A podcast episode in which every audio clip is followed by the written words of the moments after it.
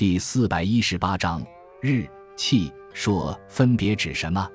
日、气、朔是中国古代历法的三种基本元素。日就是一个太阳日，为二十四小时。气指的是二十四节气，也就是从冬至开始到下一个冬至，是一个回归年。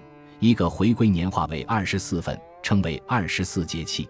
其中，冬至和其后依次相隔一位的节气。如大寒、雨水、春分等叫做中气，相应的小寒、立春、惊蛰等则叫做节气。有时为了简洁，也将中气称为气，而将节气称为节。气又分作两种，按时间等分的叫平气，按一年中太阳所走的路程等分的叫定气。气体现着历法中阳历的成分。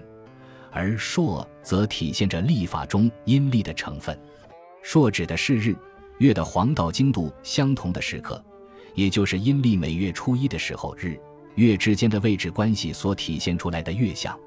月亮绕地球运动的速度是不均匀的，太阳周年时运动的速度也是不均匀的，因此朔出现的时间也是不相等的。但是凭借长期的观测统计，可以求得一个相对稳定的平均值。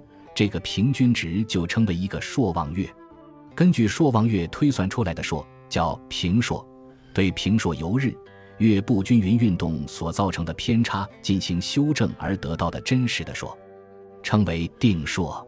中国古代历法自有气朔以来，从春秋战国时代到唐初，使用的是平气和平朔；从唐初到明末，使用的是平气和定朔；清代以后。使用的就是定气和定数。